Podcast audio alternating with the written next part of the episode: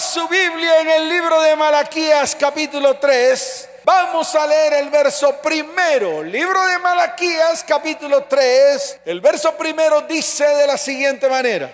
He aquí yo envío mi mensajero, el cual preparará el camino delante de mí. Y vendrá súbitamente a su templo el Señor a quien vosotros buscáis, y el ángel del pacto a quien deseáis vosotros. He aquí viene, ha dicho Jehová de los ejércitos, amén y amén. ¿Cuántos dicen amén? Comencemos dándole un fuerte aplauso al Señor. Fuerte ese aplauso al Rey de Reyes y Señor de Señores. En los últimos días necesitamos tener un gran compromiso con Dios para poder soportar las grandes tribulaciones de este tiempo. Así de fácil. Necesitamos hombres y mujeres que se pongan firmes, que reciban ese fuego de Dios para poder adquirir ese compromiso real. Que muchos piensan que tienen compromisos con Dios. Muchos se creen muy comprometidos con Dios,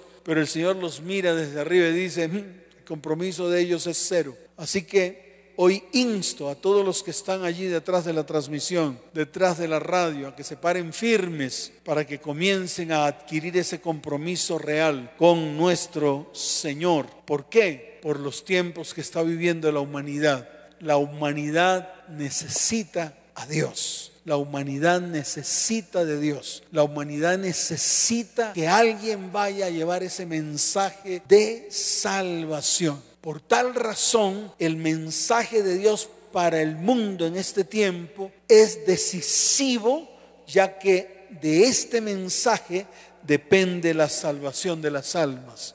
Mire qué importante tarea nos ha puesto el Señor en este tiempo. Y es tan importante que debemos ponerle la seriedad que necesita esto que Dios está hablando hoy. La seriedad del compromiso. El Señor por su parte envía a su pueblo palabra dependiendo de los tiempos y de los momentos que se están viviendo. Aquí el gran problema radica en quién se atreverá a hablar lo que Dios quiere hablarle al mundo.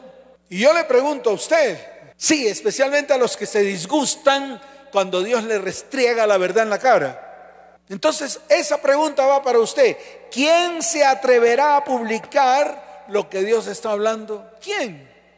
Estamos dispuestos a formar parte de los mensajeros de Dios para que lleven ese mensaje especial para este tiempo. ¿Estás dispuesto? ¿Seguro que estás dispuesto? ¿Te pondrías firme delante de Dios hoy para ser ese mensajero que lleve palabra de verdad y de vida a las familias de la tierra, entonces escucha este mensaje. Si no, no te preocupes, sé que no te va a interesar, sé que te va a aburrir, pero si Dios toca tu corazón y coloca ese fuego en ti, estoy seguro que tú vas a ser uno de aquellos que va a ser usado grandemente por el poder del Espíritu Santo. ¿Cuántos dicen amén? ¿Cuántos dicen amén? Recuerda que Dios es el único que conoce los tiempos. La Biblia dice que Él es el que muda los tiempos y las edades. Vaya al libro de Daniel, capítulo 2, desde el verso 20 hasta el verso 22. Dice la bendita palabra del Señor. Y Daniel habló y dijo, sea bendito el nombre de Dios de siglos en siglos, porque suyos son el poder y la sabiduría. Exaltó el nombre del Señor. Y mire lo que dice el verso 21. Él muda los tiempos y las edades, quita reyes y pone reyes, da la sabiduría a los sabios y la ciencia a los entendidos. La pregunta es, ¿cuántos quieren sabiduría? Y cuántos anhelan entendimiento. Estamos en esos tiempos. Estamos en estos tiempos. Los tiempos están siendo mudados y los tiempos, escuchen bien, las edades y los tiempos están siendo mudados. Y Él quiere darle a su iglesia sabiduría y ciencia para aquellos entendidos. Entonces no sé si tú te vas a colocar en medio de los entendidos que va a llevar su mensaje o en medio de aquellos que simplemente agachan la cabeza y dicen, no, yo seguiré igual así como estoy, así estoy tranquilo, tengo mi sueldito, como voy al excusado, vuelvo y como, vuelvo, voy al excusado y así se la pasa a usted. Ese es el propósito de su vida. Déjeme decirle algo, que su propósito sea lo que está escrito en el verso 22, que dice, Él revela lo profundo y lo escondido, conoce lo que está en tinieblas y con Él mora la luz.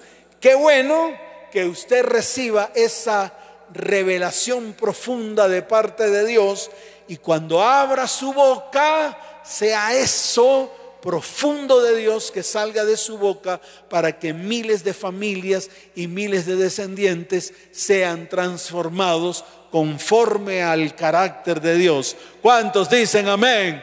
¿Cuántos dicen amén? La Biblia también habla de los cumplimientos proféticos que se darán en el tiempo de Dios. Y quiero que mire la palabra en el libro de Hechos de los Apóstoles, capítulo primero, verso 7.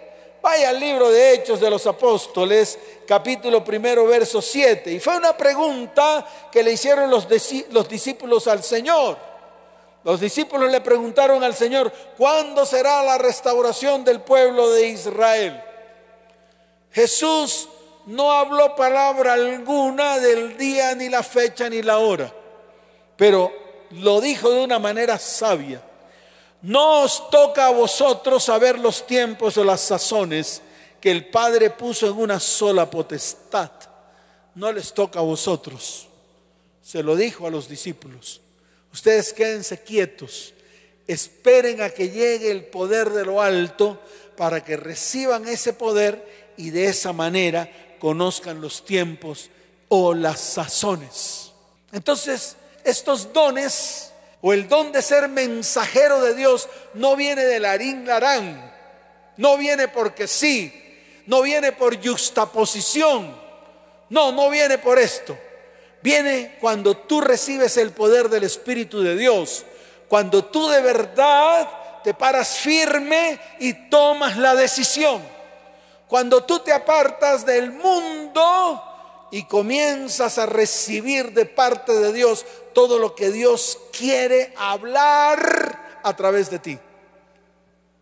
Y para eso se necesita firmeza. No necesitamos ser como la veleta de aquí para allá. Se necesita estar firmes. ¿Se necesita qué? Dígalo fuerte, ¿se necesita qué? Entonces afírmese, así de fácil. Por eso la predicación del Evangelio en este tiempo, ojo con lo que voy a decir, no ha sido encargada a los ángeles, ha sido encargada a los hombres. La Biblia señala que esta encomienda fue dada a los que creen, a los creyentes. Mire lo que está escrito en Mateo 28.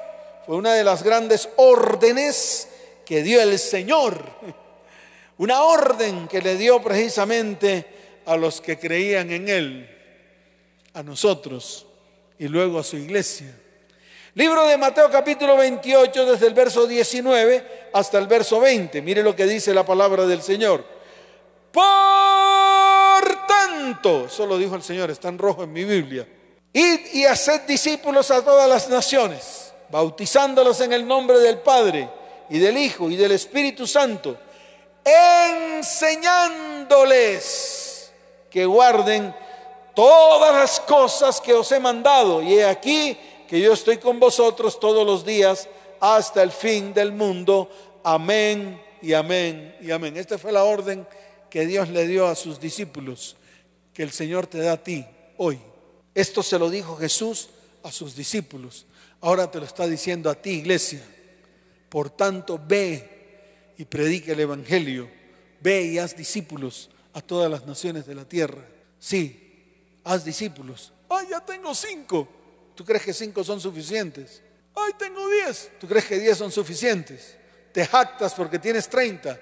Te jactas porque tienes cincuenta. Esa es tu jactancia. No, tienes que ganar al mundo. Pero primero ve y gana tu casa. Es así de fácil. Primero ve y gana tu casa. Con este fundamento bíblico establecido, está claro que la labor de la predicación del Evangelio fue precisamente encomendado a los hombres y no a los ángeles. La proclamación del Evangelio es el único medio por el cual Dios puede emplear a los seres humanos, escuche esto, como instrumentos suyos para la salvación de las almas. Así que te invito a que seas ese mensajero que vaya al mundo a predicarle a las almas, para que las almas se salven, para que procedan al arrepentimiento, para que vengan delante del Señor. Es para eso. Te invito a que lo hagas. Te invito a, que te apersones de esta palabra. Mire, en el Antiguo Testamento Dios envió ángeles y profetas anunciadores de su verdad y de todo lo que había de venir y suceder. Precisamente en el libro de Amós capítulo 3 verso 7, porque no hará nada Jehová el Señor sin que revele su secreto a sus siervos los profetas. Y en ese tiempo se cumplía eso. Todo lo que Dios iba a hacer, los primeros que lo sabían eran los profetas. Y además no solamente los profetas, sino que también enviaba ángeles anunciadores para que anunciaran, para que declararan todo lo que Dios iba a hacer. Ángeles anunciadores. Y eso se veía en el tiempo de antes. Los profetas eran hombres llamados por Dios para que representaran a Dios en la tierra, para que a través de ellos Dios enviara una palabra. Era para eso. Especialmente los reyes tenían sus profetas y tenían sus sacerdotes, para que a través de los profetas podían anunciar todo lo por venir. Los profetas tenían esa habilidad, tenían la habilidad de recibir revelación de parte de Dios revelación de la palabra de Dios y abrían sus bocas para hablar la palabra de Dios. Eso eran los profetas. Hoy en día también hay profetas, hombres, varones, mujeres que se meten con Dios en intimidad y reciben revelación de parte de Dios. No solo lo por venir, sino también lo que estamos viviendo en estos tiempos. Sí, esos son los profetas. En los tiempos de antes los profetas también amonestaban al pueblo cuando se torcían y hablaban palabra y declaraban palabra y les decía, si ustedes siguen como están, en lo que están haciendo viene destrucción. Y eso que decía el profeta se cumplía porque tenían comunicación directa con Dios. Y eso es lo que Dios quiere con su pueblo. Que su pueblo tenga en este tiempo comunicación con Él. Que Dios se pueda revelar a su iglesia en estos tiempos. Dios quiere que usted sea sacerdote y profeta. Sacerdote para que crea en Él y profeta, escuche bien porque es importante que usted lo entienda, para que hable su palabra, para que hable lo por venir, para que reciba revelación. Es para eso, no para que se pase de la raya y se convierta en adivino. No, no es para eso. No es para que usted se convierta en adivino, sino para que usted reciba realmente revelación de parte de Dios. Así de fácil. Entonces los profetas recibían revelación y dirección del Señor para beneficio del pueblo no para beneficio de él, porque hoy en día muchos profetas, y lo digo a ciencia cierta, se benefician de su don. En ese tiempo los profetas no se beneficiaban de, de su don, era para beneficio del pueblo, para que entendieran palabra de Dios. Un profeta puede ver el futuro y predecir lo que va a acontecer con el fin de poner al pueblo de Dios en sobreaviso, al pueblo. Y el pueblo cuando habla profecías también ponen sobre aviso al mundo. Por eso usted iglesia y yo como iglesia tenemos que ir al mundo, a predicarles al mundo, para que el mundo se convierta. Ha habido profetas sobre la tierra desde el comienzo, desde la época de Adán, desde la época de Abraham, desde la época de Isaac, desde la época de Jacob, desde la época de José, después desde el Éxodo. Ahí, por ejemplo, encontramos a un profeta, Moisés. ¡Wow! que a pesar de ser gago, o sea, tartamudo, Dios usó su boca para guiar a un pueblo. Él guió a miles y miles de personas de su pueblo, las sacó del cautiverio en Egipto y las llevó hasta el borde de la tierra prometida. Moisés fue el que escribió los cinco libros del Antiguo Testamento y fue el primero que recibió de parte de Dios las leyes y los estatutos que son la base fundamental de los principios de Dios. Recibió los diez mandamientos que están vigentes hasta hoy. Vigentes. Y se lo digo, vigentes. No que pasaron de moda. No es que estamos en la iglesia del siglo XXI. ¿Cuál iglesia del siglo XXI? Ni qué rábano. Eso no existe en la palabra.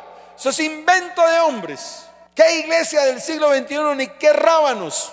Esa iglesia no existe. Es la iglesia de Jesucristo y punto. Así de fácil. Si usted está por fuera de eso, usted no pertenece a la iglesia de Cristo. Usted pertenece a otra iglesia, a otro método, a otra filosofía y a otros principios. Y se lo digo de una vez, así a usted le, le, arda en el estómago y le tale la mente. Porque en este tiempo Dios quiere taladrar sus pensamientos y todo lo que usted piensa mal acerca del Evangelio. Porque si no está predicando el Evangelio, está predicando el otro Evangelio. El Evangelio del mundo, que no sirve sino para tres cosas. Para nada, para nada y para nada.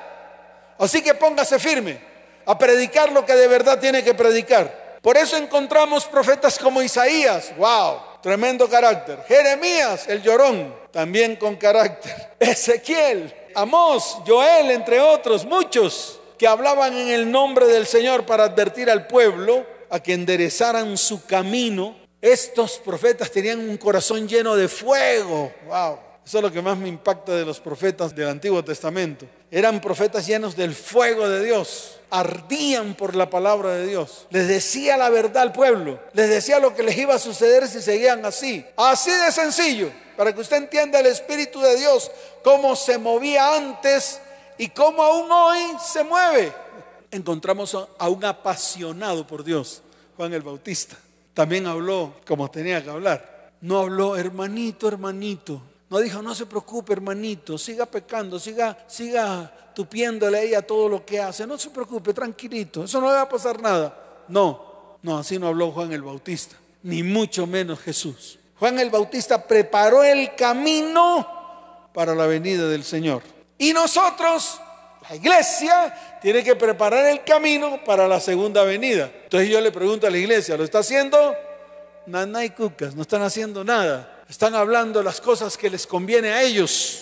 Están hablando las cosas que les conviene a ellos, no están hablando lo que realmente está escrito en la palabra, preparando el camino para la segunda venida del Señor. Eso no lo está haciendo la iglesia en este tiempo. Y se lo digo a ciencia cierta, se lo digo a ciencia cierta, porque todo el mundo cuando me oye hablar a mí así, se les peluznan los pelos, no les gusta, porque les gusta andar como firuleros, así todos, todos deditos parados todos tiernitos. Ay, no es que él habla feo, yo quiero más bien como habla el otro bonito. Con palabrerías bonitas no vas a llegar a ningún lado. La iglesia no va a llegar a ningún lado. No se está predicando lo que es. Se está predicando las basuras que salen de sus bocas.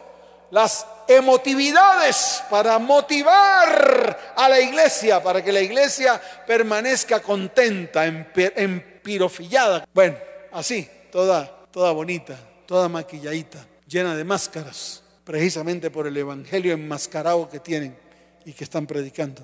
Yo veo otra cosa aquí. En la Biblia veo otra cosa. Veo cómo predicaron los antiguos, los profetas. Y veo cómo predicaba Juan. Y veo cómo predicó Jesús. Y después veo cómo predicó Pablo. Cómo predicó Pedro. Y cómo predicaron los apóstoles. Yo lo veo aquí en la Biblia. Yo no sé si usted está ciego. Yo por lo menos no estoy ciego ni sordo.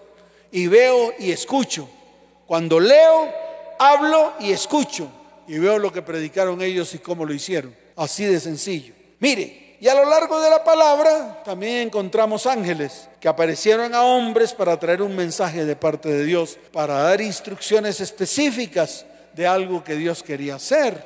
Ahí lo vemos. O simplemente para ser guías en las tareas que tenían que realizar según la situación que se estaba viviendo en el momento. Y ese fundamento está en Hebreos capítulo primero, verso 14. Vaya, porque ya estoy terminando. Ya voy por los ángeles. No sé qué vendrá después. Pastor, ¿y ahora qué vendrá? Si ya predicó de todos. No se preocupe, Dios le tiene una sorpresa. Porque al final de los tiempos, ni usted ni yo vamos a predicar. No. yo sí quiero ni usted ni yo vamos a predicar. Se lo voy a mostrar en la palabra. Hebreos capítulo primero, verso 14. Mire lo que dice la bendita palabra del Señor. No son todos espíritus ministradores, los ángeles, enviados para servicio a favor de los que serán herederos de la salvación. Está hablando de los ángeles. Para esto es que ellos están, para ser ministradores, ministradores al servicio de los que han de heredar la salvación. Aquí el problema no es lo que está aquí escrito. El problema es tú vas a heredar la salvación. Ese es el lío. Porque yo no voy a hablar más de los mensajeros. Ahora voy a hablar del mensaje. Sí, voy a hablar del mensaje. El mensaje que, por ejemplo, declaró el ángel de Jehová o el ángel de Dios que interactuaba con diversos personajes bíblicos. Su característica está en Daniel capítulo 10, desde el verso primero hasta el verso 6. ¿Quiere leerlo? Vamos y lo leemos. ¿Tiene tiempo? Yo también. Lo importante es que este mensaje le quede grabado en su corazón. Libro de Daniel capítulo 10 desde el verso primero hasta el verso 6. En el año tercero de Ciro, rey de Persia, fue revelada palabra a Daniel llamado Beltasar. Y la palabra era verdadera y el conflicto grande. Pero él comprendió la palabra y tuvo inteligencia en la visión. En aquellos días yo, Daniel, estuve afligido por espacio de tres semanas. No comí manjar delicado ni entró en mi boca carne ni vino, ni me ungí con ungüento hasta que se cumplieran tres semanas.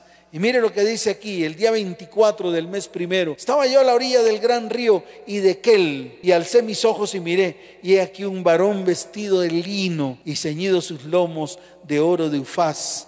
Su cuerpo era como de berilo y, y su rostro parecía un relámpago y sus ojos como antorchas de fuego y sus brazos y sus pies como de color de bronce bruñido y el sonido de sus palabras como el estruendo de una multitud. Y solo yo, Daniel, vi aquella visión y no lo vieron los hombres que estaban conmigo, sino que se apoderó de ellos un gran temor y huyeron y se escondieron. Quedé pues yo solo y vi esa gran visión y no quedó fuerza en mí, antes mi fuerza se cambió en desfallecimiento y no tuve vigor alguno pero oí el sonido de sus palabras y al oír el sonido de sus palabras caí sobre mi rostro en un profundo sueño con mi rostro en tierra y he aquí una mano me tocó e hizo que me pusiese sobre mis rodillas y sobre las palmas de mis manos. Wow, y me dijo Daniel, varón muy amado, está atento a las palabras que te hablaré y ponte en pie, porque a ti he sido enviado ahora. Mientras hablaba esto conmigo, me puse en pie temblando. Oh, Qué lindo. El ángel de Jehová. Wow, qué hermoso. ¿No te gustaría verlo a ti en algún momento en tu vida? ¿No te gustaría sentirlo? Iglesia, por favor, ¿no te gustaría? ¿No te gustaría? Qué tremendo esto. A mí esto de verdad me pone a vibrar mi corazón y yo siempre le digo al Señor, Señor, quiero que te aparezcas, que estés aquí a mi lado, quiero quiero verte, quiero por lo menos sentirte. Quiero ver las visiones que vio Daniel y quiero que me reveles tu palabra. Qué bueno que tú también seas uno de ellos que pueda recibir revelación de parte de Dios, así como está aquí escrito en la palabra. Mire sus características tan hermosas de este ángel de Jehová. ¡Wow! Apariciones increíbles. Y déjeme decirle algo, hoy por hoy no estamos fuera del alcance del ángel de Jehová. Así de sencillo. Por eso dije, aquí lo importante no son los mensajeros Aquí lo importante es el mensaje que Dios ha utilizado, que Dios está utilizando y que Dios utilizará en el futuro. Aquí el problema es el mensaje de esos mensajeros de Dios que están llevando al mundo. Y sé que esos mensajeros de Dios se incomodan, se incomodan cuando escuchan este tipo de mensajes se incomodan con el mensajero por el mensaje y no se dan cuenta que desde el principio, escucha iglesia, hasta hoy Dios habla y hablará de la misma manera sin importar los tiempos y las sazones. Sin importar. Sin importar la época, sin importar que se llame iglesia de Te lo vino, me lo veas o de Juan Perico los palotes. Sin importar el mensaje es el mismo, porque el Espíritu es el mismo. Y si tú no lo predicas, entonces va a ocurrir lo que está escrito en Apocalipsis. Y con esto le callo la boca a muchos, porque al final usted no va a predicar, al final van a predicar ángeles. Cuatro ángeles aparecen en Apocalipsis predicando, cuatro ángeles, y no predicando babosadas, no, no, porque esto le va a callar la boca a muchos y a su manera de predicar. Está como una mujer que venía aquí a esta iglesia y se disgustó en sobremanera por el mensaje. Le disgustó el mensaje y se fue para un lugar donde le hablaban bonito y siguen las mismas. Porque el problema está en ella, así como el problema está en la iglesia, está en el que recibe el mensaje. El problema no es el mensaje, porque el mensaje de Dios siempre ha sido el mismo hasta hoy. Y se lo vuelvo a repetir, el mensaje de Dios siempre ha sido el mismo hasta hoy. Y se lo corroboro, o sea, se lo, se lo afirmo por lo que está escrito en Apocalipsis capítulo 14, desde el verso 6 en adelante. ¿Quién predica aquí? Ángeles. ¿Y qué predican? Lo que siempre ha predicado Dios, usando hombres, usando ángeles, usando a Juan o usando a Jesús o usando a los apóstoles. Y ese mismo mensaje lo tiene que predicar usted. Porque si lo predicaron los profetas, si lo predicaron los ángeles, si lo predicó Juan el Bautista, si lo predicó el mismo Jesús, si lo predicaron los apóstoles, ¿por qué no tú? ¿Por qué lo quieres cambiar? ¿Crees que ese es el mensaje que Dios está dando? No, es el mensaje tuyo personal, no el que viene de Dios. Mire lo que dice la palabra. Esto le ocurrió a Juan en la isla de Patmos, en visión. Dice la palabra en el verso 6 del capítulo 14 de Apocalipsis. Vi volar por en medio del cielo a otro ángel que tenía el Evangelio eterno para predicarlo. Si ve que no lo va a predicar usted, lo van a predicar ángeles. Ángeles de Dios. El Evangelio eterno. Y dice la palabra para predicarlo a los moradores de la tierra, a toda nación, a toda tribu, a toda lengua y a todo pueblo. Y dice la palabra diciendo a gran voz, mire el mensaje, mire el mensaje, no el mensajero Mire el mensaje y verá que es el mismo. El que siempre se ha predicado. El que usted ha cambiado. El que usted no quiere escuchar. Ahora escúchelo. De parte de Dios. Dice, temed a Dios. Predican el temor de Dios. El que se ha perdido hoy. El que ya no existe en el humano y no existe en la iglesia. Y dice, y dadle gloria porque la hora de su juicio ha llegado. Tiemblen. La hora de su juicio ha llegado. Tiemblen. Y dice, y adorad a aquel que hizo el cielo y la tierra y el mar y las fuentes de las aguas. Y ahora viene el mensaje del segundo ángel, para que le cale aún más. Dice la palabra, otro ángel le siguió diciendo, ha caído, ha caído la Babilonia, la gran ciudad, porque ha hecho beber a todas las naciones del vino, del vino del furor de su fornicación. ¿Sí ve? ¿De qué está hablando? Está hablando de la Babilonia. ¿Cuál Babilonia? La Babilonia en la cual usted está fornicación, adulterio, mentiras. Es en la Babilonia. O sea que está predicando el mismo mensaje que siempre se ha predicado, que predicaron los profetas antiguos al pueblo de Israel, cuando le decía, dejen de ser fornicarios, dejen de ser adúlteros, dejen de ser mentirosos, dejen de ser matones. Lo mismo. Y mire lo que habla el tercer ángel. Y dice la palabra en el verso 9. Y el tercer ángel lo siguió diciendo a gran voz. Si alguno adora a la bestia y a su imagen y recibe la marca en su frente y en su mano, él también beberá del vino de la ira de Dios, que ha sido vaciado puro en el cáliz de su ira y será atormentado con fuego y azufre delante de los santos ángeles y del cordero. Y el humo de su tormento sube por los siglos de los siglos. Y no tienen reposo de día ni de noche los que adoran a la bestia y a su imagen, ni nadie que reciba la marca de su nombre. Y vuelvo y repito, ¿cuántos de los que están ahí han recibido la marca de la bestia? Ay, el triple seis, la vacuna. No, no. No es ni la vacuna, ni el triple seis, ni nada de esas vainas. Deje de inventar cosas. Deje de escuchar las basuras del mundo. Es la adoración a la bestia. La adoración a sí mismo. El humanismo. El amar las pasiones del mundo el amar todo lo que hay en Babilonia. Esa es, esa es la marca. ¿Ya lo entendió? ¿Está entendiendo el Evangelio? Ese es el Evangelio. Eso es lo que hay que predicar. Eso es lo que hay que predicarle al mundo. Decirle al mundo en medio de qué está y en medio de qué se está consumiendo. Y también a la iglesia. Y mire lo que les pasa. Y será atormentado con fuego y azufre. Ya a punto se acabó el lío. Esto no tiene ni fu ni fa. No le busca esto acomodo. Ahí está escrito. Y el humo de su tormento sube por los siglos de los siglos. Y déjeme decirle algo. Y no tendrán reposo ni de día ni de noche a los que adoran a la bestia y a su imagen. La bestia está en este mundo y se está comiendo, está consumiendo a sus familiares, a sus descendientes, a usted, a su familia. Y nosotros que tenemos el poder de hablar la palabra de Dios no lo hacemos. Entonces conviértase en mensajero. Y por último, para terminar, mire lo que dice Apocalipsis capítulo 18, desde el verso primero hasta el verso 4 dice, después de esto vi a otro ángel descender del cielo con gran poder y la tierra fue alumbrada con su gloria. Y clamó con voz potente, mire la prédica, mire el mensaje, mire la predicación, diciendo, ha caído, ha caído la gran Babilonia y se ha hecho habitación de demonios. No, no predique demonios, pastor. Hoy en día en las iglesias no se predican de demonios porque todos los de diparaos salen corriendo. Y el Señor manda a que echemos fuera demonios extendamos nuestras manos y sanemos enfermos. Ese es el mensaje del Señor. Y no lo hacen las iglesias, no lo están haciendo, porque le tienen miedo a que sus feligreses se vayan. Los feligreses necesitan ser librados de los demonios. Todos nosotros necesitamos ser libres de demonios.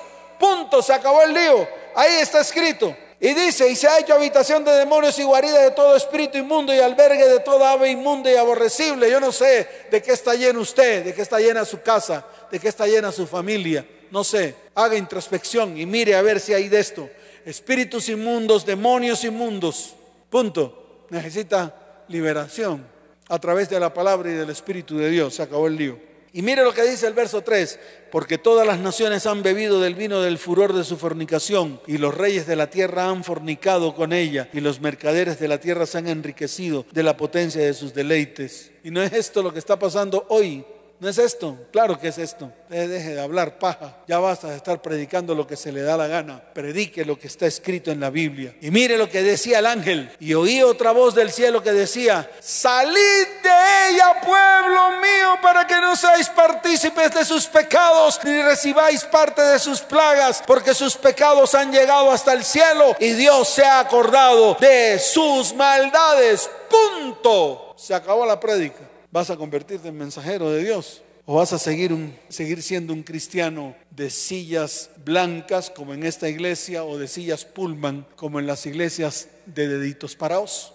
No sé, tú tomas la decisión. Si quieres ser mensajero de Dios, predicando su palabra, o sencillamente te vas a quedar aplastado sin hacer nada, porque nada te interesa, nada te importa. Lo único que te interesa es coger plata, gastarla, comértela, ir a la letrina, volver a trabajar, recibir plata, gastártela, comértela, pagarle a mamón, ir a la letrina. Ese es tu ciclo. En vez de pararte firme para que te conviertas en un siervo de Dios, en un mensajero de Dios, un mensajero que se pare firme delante de Dios para poder restaurar, restituir y redimir tu vida, tu casa, tu hogar, tu familia y tu descendencia. Si es así, levanta tu mano derecha. Si no, tranquilo, quédate manco. Sí, manco. Manco quiere decir sin manos, sin brazos, porque no eres capaz de levantar tu mano para hacer un compromiso con Dios. Levanta tu mano y dile, Señor, esta es la oración que voy a hacer, solo esta. Levante su mano y su voz y diga, Señor, hoy me coloco delante de ti, hoy me paro firme, hoy quiero convertirme en un mensajero tuyo. Prepárame, Señor. Prepara mi vida y prepara mi corazón, porque quiero ir a mi vida, a mi familia, a mis descendientes, al mundo entero, para predicar tu mensaje. Te lo pido, Padre, en el nombre de Jesús. Amén y amén. Dele fuerte ese aplauso al Señor, fuerte ese aplauso al Rey de Reyes y Señor de Señores. Y tú que estás ahí, que has venido por primera vez a escuchar este mensaje del pastor Salas, quiero que coloques tu mano en tu corazón, inclines tu rostro y repitas conmigo esta oración. Diga, Señor Jesús, hoy reconozco mi pecado delante de ti, te pido que me perdones. Hoy quiero ser parte de tu pueblo. Extiende tus brazos de amor y misericordia sobre mí y recíbeme, recíbeme, porque yo abro mi corazón y te recibo dentro de mí como mi único y suficiente Salvador. Escribe mi nombre en el libro de la vida, no lo borres jamás. Señor, gracias por este tiempo. Te doy la gloria y la honra. En el nombre de Jesús, amén y amén. ¿Cuántos dicen amén? Levante sus manos, iglesia. Los voy a despedir. Padre, bendice a tu iglesia. Iglesia cristiana de Tepe, te bendigo con abundancia de paz. Te bendigo con salud y te bendigo con prosperidad. Padre, escucha el clamor de tu iglesia en este tiempo y extiende tu mano y bendícelos. En el nombre de Jesús, amén y amén. Que el Señor les bendiga, que el Señor les guarde. Les amo con todo mi corazón. Nos vemos. Chao, chao. Bendiciones.